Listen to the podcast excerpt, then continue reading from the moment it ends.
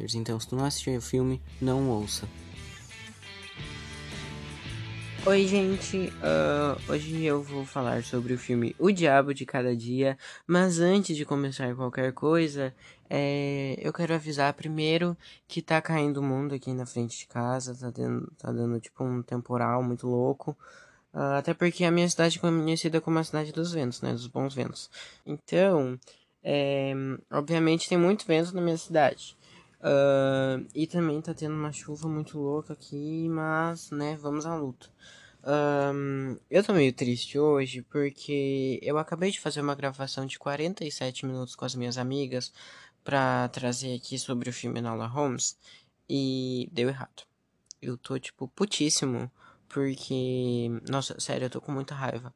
Porque a gente fez uma gravação de 47 minutos ficou incrível, sério, ficou muito boa, vocês não têm noção. E o áudio ficou uma bosta. É, eu não sei porquê, mas o áudio delas ficou normal e o meu ficou tipo com eco e às vezes corta. E não sei o que aconteceu. Acho que a gente vai gravar de novo, mas talvez não fique tão natural, até porque a gente vai estar tá repetindo o que a gente falou no episódio. Mas. Ai, tô tão triste. Mas, né, vamos pro episódio de hoje. Ah, antes de ir pro episódio de hoje, de fato, é, eu quero pedir que vocês sigam o meu Instagram. E eu quero dizer também que sempre que eu lanço um episódio, eu lanço uma postagem lá no.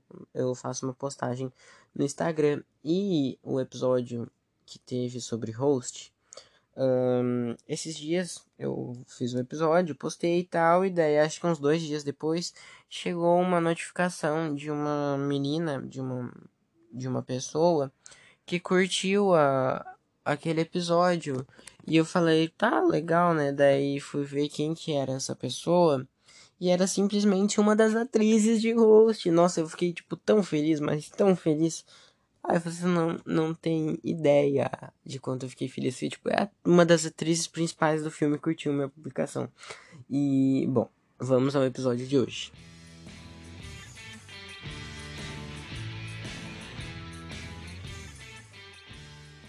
O Diabo de Cada Dia é um filme que estreou umas duas semanas atrás e é um filme muito diferente. Ele é um filme que não é para todo mundo, na verdade ele é bem para poucas pessoas. E, uh, como vocês sabem, eu não gosto muito de filme muito lento.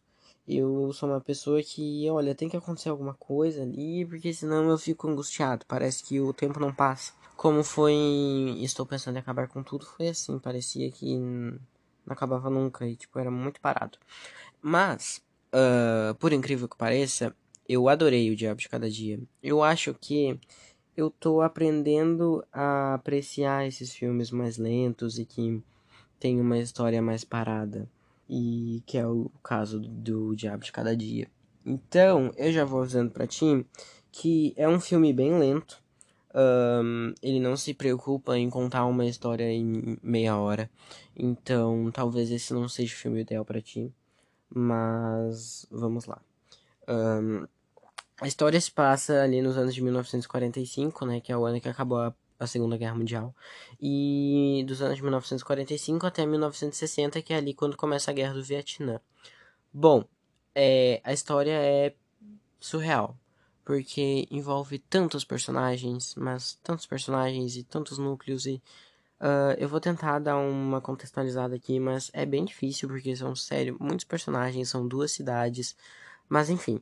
A história é sobre o Willard e ele é. Ele tá triste, basicamente, porque a esposa dele morreu por câncer. E ele tem um filho com essa esposa. E ele tem que enfrentar a vida agora com sem a esposa dele, com um filho para criar.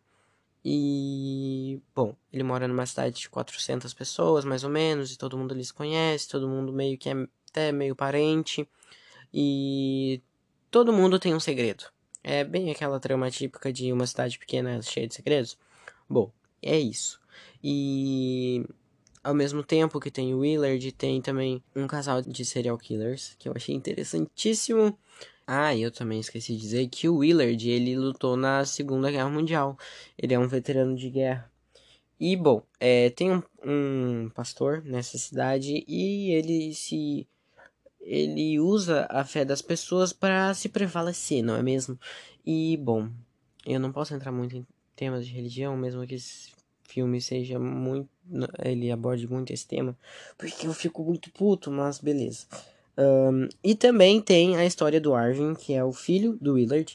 E bom, a história envolve muitas coisas. E. Ah, eu vou ter que dar um spoiler aqui: que o Willard, bem no começo do filme, ele morre, ele se suicida.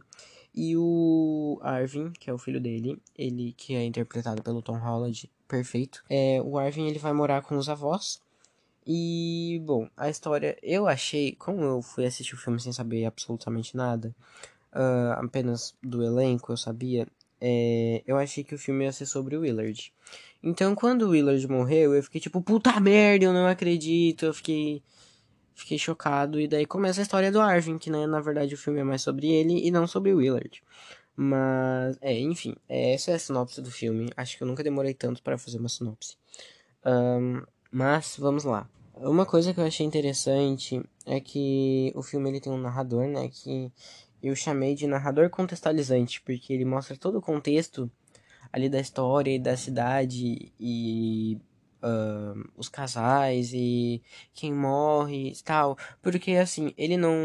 Talvez se fosse outro filme, ele começaria direto da história do Arvin dizendo que ele perdeu o pai, ele perdeu a mãe, então ele foi criado com os avós e já começaria daí.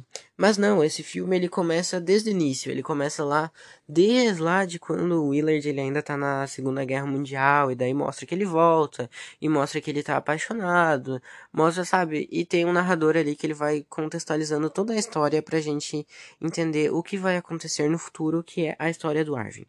A Netflix, é, alguns anos atrás, estava fazendo meio que atirando para todos os lados e fazendo mais quantidade e menos qualidade. Eles atiravam para todos os lados e o que desse certo, deu certo. Vamos renovar para 787 temporadas e é isso aí. Hoje em dia, eu tô notando uma diferença na Netflix que eles estão uh, produzindo menos, mas ainda em larga escala. Mas eles estão produzindo menos porém com mais qualidade do que era antigamente. Uh, eles estão fazendo umas coisas incríveis e eles, como eu falei no episódio de hoje, de 40 e poucos minutos que deu errado, uh, a Netflix está com essa, digamos assim, modinha de juntar um milhão de atores incríveis em um único filme, que foi o caso de O Diabo de Cada Dia, né, que tem o Tom Holland, tem o Sebastian Stan tem o Robert Pattinson, que, inclusive, deixa eu falar aqui, se tu não gosta do Robert Pattinson porque ele fez o Crepúsculo, vai tomar teu cu, entendeu? Tu não pode uh, taxar um ator porque ele fez um papel que tu não gosta. Ele, o Robert Pattinson, ele é um ator incrível, nesse filme ele tá absolutamente maravilhoso. Ele, ele tem um sotaque, ele. Até a voz dele muda, sabe? É simplesmente incrível a atuação desse cara. E, bom, é, depois aqui que eu militei em cima do Robert Pattinson, do Robert Pattinson não, não né, em cima do, das pessoas que não gostam dele, é, eu quero dizer que o elenco desse filme é incrível. Tem o, né, a Marvel, a Marvel, a Netflix agora tá meio que pirando, contratando as pessoas da Marvel, que teve lá o filme O Resgate, tem o Chris Hemsworth, enfim, tem o Thor, agora tem o Miranha né, no Diabo de Cada Dia, que eu pensei, tipo, tá, o Tom Holland ele é um baita de um ator, mas mesmo assim eu não sabia que ele era tão bom que nem eu descobri assistindo esse filme. Uh, tem também o Sebastian Stan, né, que é o, o Buck, não, como é que é o nome dele? É o Buck, que tem o braço de ferro lá. Tem também... Não me lembro mais quem tem, mas enfim, é, roubando os atores da Marvel, né.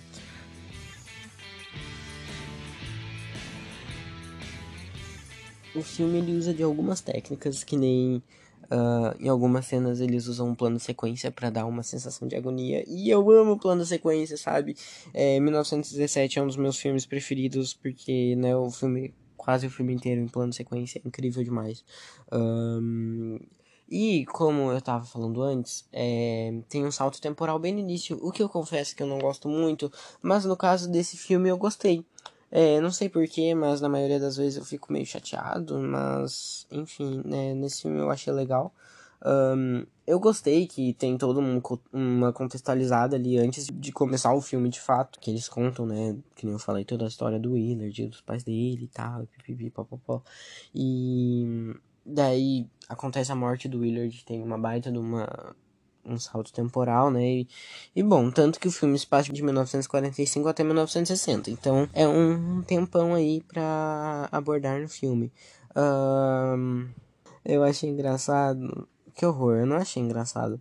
Eu anotei aqui no meu roteiro que o menino, no caso o Arvin, ele vai, ele vai crescer todo traumatizado porque, pelo amor de Deus, tadinho, o pai dele batia nele. Uh... Enfim, a infância dele foi difícil. Foi muito difícil eu acho que ele criou um mecanismo de defesa que meio que foi esquecer. É... Não totalmente, mas sei lá, parece que ele virou. Uh, eu até anotei aqui. E assim nasce um adulto quebrado, porque foram tantas tragédias na vida dele e ele teve que lidar com tanta coisa, digamos que sozinho, né? Porque ele tinha os avós ali, tinha a irmã adotiva dele, mas enfim, muitas coisas aconteceram com ele e, bom, assim nasce um adulto quebrado. É, tem um plot twist, né? Porque tu pensa que o filme vai ser sobre Willard, mas daí ele morre, aí tu fica tipo, bah, e agora? E também tem a uma outra personagem que ela é a irmã adotiva do Arvin, né? Que é a Le Lenora, Le Leonora, Lenora, enfim, da menina. E ela também é outra pessoa quebrada porque ela sequer conheceu a mãe dela, a não ser quando ela era, tipo, bem bebezinha e a mãe... Puta merda, isso é spoiler. Mas enfim, é... eu já falei que ela é irmã adotiva dele, mas enfim. O filme, eu acho que ele fala muito sobre a primeira infância, que é a parte mais importante da nossa vida, se tu não sabe. E também ele é sobre muito como a gente repete, né, a vida dos nossos pais. Inclusive, esse é um tema bem recorrente aqui no meu podcast, porque uh, não sei qual foi o outro filme que eu falei que eu também disse isso, que como a gente repete as vidas dos nossos pais e tal, isso tu vê isso é, sei lá, passa pelo DNA, não sei, é uma coisa muito louca, uh, que Ai, cara, é muito louco isso. Que tu que a gente percebe que a Lenora, por exemplo, ela tá repetindo toda a vida da mãe dela, porque mesmo sem conhecer a mãe dela, ela vai repetindo aos poucos e só que, tipo, como a gente é, tá assistindo a história, a gente sabe que ela tá repetindo isso. E acho que até no momento do filme eles falam, ah, ela tá repetindo a, a vida da mãe dela. Alguma coisa assim. E realmente, sabe, tipo, a gente quer tanto ser diferente dos nossos pais, mas quando a gente percebe, a gente tá fazendo igual a eles, né? E, por exemplo, eu não sei qual filme que eu assisti, que o personagem fala: Eu não quero ser igual ao meu pai, porque ele foi ruim demais para mim. E quando a pessoa percebe de fato, né, no filme, não lembro qual era, quando a pessoa percebe de fato, ela tá fazendo exatamente a mesma coisa que o pai dela fez, entendeu? E isso acontece não só no filme, como na vida real também. É, pensa aí em alguma pessoa ou em ti mesmo que acabou repetindo a vida do pai ou da mãe ou sei lá do avô da avó. E tem uma coisa muito interessante chamada constelação familiar, que é incrível demais, eu morro de vontade de fazer, uma hora eu vou fazer porque é incrível, que mostra é mais ou menos bem simplificadamente pra gente tentar é, quebrar essa, esse ciclo de repetir o que os nossos pais fizeram e ou quebrar algumas coisas, por exemplo, vamos pensar, peraí, vamos vamos pegar os personagens aqui do filme. Vamos dizer assim que a avó do Arvin que criou ele, por, tipo, só que tipo ela não é a mãe dele, entendeu? Então, digamos que ela fizesse uma constelação familiar, é, meio que ela ia tentar quebrar esse nó da vida dela de que ela não é a mãe do Arvin, entendeu? Ela é a avó e ela tem que ela tem o dever de vó e não o dever de mãe mesmo. É uma coisa muito complicada porque ela foi a mãe dele ali, mas talvez você tenha entendido, talvez não, espero que sim. Mas é mais ou menos isso, constelação familiar, e eu tava assistindo o filme e eu só pensava nisso. Esses personagens precisam de uma constelação familiar, entendeu? Aquilo ali vai mudar a vida deles, porque olha, é, é foda. A Lenora, principalmente, ela repete basicamente tudo que a mãe dela fez. E interessante demais, cara. É muito. Isso é um tema que me deixa muito, muito brisado. Se, se me deixar, eu fico falando aqui até semana que vem. E também, agora uma coisa muito polêmica, é que o filme ele mostra como as pessoas usam a religião e a religiosidade para conseguirem o que elas querem. E bom, né? A gente sabe aí que tem vários casos, não só em, na, no cinema, mas na vida real, das pessoas que usam a fé das outras para poder se prevalecer. Isso é um tema muito delicado para mim, porque eu tenho um ódio tão grande disso que, olha, não posso nem dizer, não posso nem expressar. Mas o personagem do Robert Pattinson tá incrível. Ele é um pastor e, bom, o personagem do Robert Pattinson, ele usa da fé das pessoas da igreja para poder transar com elas. E ele é um baita de um abusivo e ele é explorador, sabe? Porque mesmo que elas quisessem, ele manipula a pessoa de um jeito que ela acaba achando que ela quer, mesmo que ela não queira, e depois ele meio que, né, que nem acontece no filme, ele caga pra menina lá quando ela diz que tá grávida. E, cara, eu tenho uma raiva disso, mas é necessário, mesmo. Uh, não que eu digo que seja necessário fazer o que ele faz, mas eu digo necessário no sentido de mostrar isso na tela de, uma, de um cinema. Eu acho importante mostrar isso no filme, porque alguém que tá passando por uma situação dessa pode talvez der um, um crackzinho na cabeça da pessoa e ela vê, puta merda, é isso que tá acontecendo comigo. E também mesmo pra. É, qual que é a palavra? Eu não lembro a palavra agora, não é contextualizar, mas é tipo pra é, apresentar para as pessoas que isso existe e que isso é um grande problema, porque tipo, primeiro tu tá, já tá usando o nome ali de alguma coisa maior e tu tá usando a fé das pessoas para se prevalecer, o que já é muito errado. E estupro ainda não preciso nem falar nada, né? É, inclusive, aviso de gatilho, né, para esse filme, porque ele pode ser pesado demais para algumas pessoas, então qualquer coisa, né, não assista. Inclusive, o personagem do Robert Pattinson, ele fica né, se fazendo de desentendido, e daí depois que eles fazem de desentendido, eles fazem de vítima, e que isso é uma grande característica de manipulador, estuprador, né, que primeiro, que, né, quem tá fazendo a merda toda é ele, mas ele vai se fazer de vítima porque ela queria, ela ela era louca, sabe? Eu tava me lembrando disso quando eu tava assistindo Bom Dia Verônica, porque no filme, uh, no filme, na série, uh, acontece uma coisa ali nos primeiros cinco minutos de série e já o cara fala assim, né? Ah, vamos dizer que ela era louca e deu pronto, acabou. Não, ela foi uma vida perdida, entendeu? Tu não pode simplesmente dizer que ela era louca. E quando eu tava assistindo Bom Dia Verônica, eu me lembrei de O Diabo de Cada Dia disso. Que foi o que o ator. que o Não me lembro lá o nome do pastor, mas enfim que o pastor ele ele é um estuprador e daí depois ele fala não ela era louca sabe? Tá de boa ela era louquinha na cabeça. E agora deixando esse tema um pouco de lado o filme ele tem muitas subhistórias é é surreal assim tipo tem a subhistória do Willard tem a subhistória dos do, do policial tem a subhistória lá da Lenora tem a subhistória olha são muitas sub, sub sub-histórias que vão se juntando e no final todas elas se juntam numa coisa só. E acho que até no filme fala, né, que o jeito que essas histórias se juntaram foi até bizarro. Até porque é mais de uma cidade. E eu fiquei bem surpreendido porque eu pensei que algumas coisas não iam se encaixar. Mas no final encaixa e tudo vira uma coisa só. Inclusive o casal de serial killers.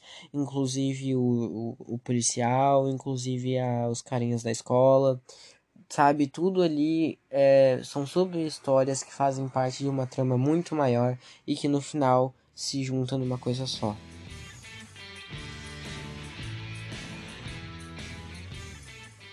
E o filme mostra que a vida não é justa, não é mesmo? É uma personagem, ela tá, ela fez muitas coisas erradas, é óbvio, né?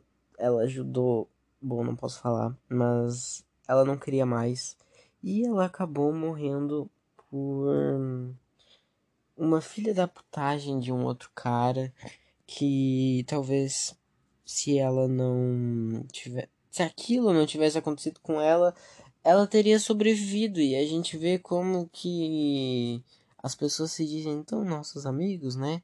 E no fim estão te apunhalando pelas costas. Um, enfim, eu não quero me prolongar muito, já tô há 23 minutos gravando, mas O Diabo de Cada Dia é um filme bem lento, porque, né? Uh, duas horas e pouca. Mas eu tô muito feliz porque se eu tivesse assistido esse filme há alguns anos atrás eu teria achado um completo lixo. Porque, como eu disse, eu não gosto muito de filmes lentos. Mas, é, como eu disse também, eu tô muito feliz porque eu tô aprendendo a apreciar uh, esse tipo de filme. Eu tô aprendendo a entender e ter uma visão diferente do que eu teria normalmente. Uh, enfim, é, O Diabo de Cada Dia é um filme ótimo. Talvez não seja para ti, mas talvez, na verdade, não é para muita gente. Mas fica aqui a recomendação para uh, ah, se tu quiser assistir. Uh, tá disponível na Netflix. Eu peço. Ah, eu tenho que falar a nota, né? É, vamos pensar. Olha, eu acho que o Diabo de Cada Dia merece oito vidas e meia. O que, que vocês acham? É, bom, me sigam lá no Instagram, é arroba plongé com dois Es. Bom, se vocês já assistiram, me digam o que acharam. Se tem alguma recomendação, me falem lá no Instagram, porque eu sempre respondo. Uh, acho que é isso. Até o próximo episódio.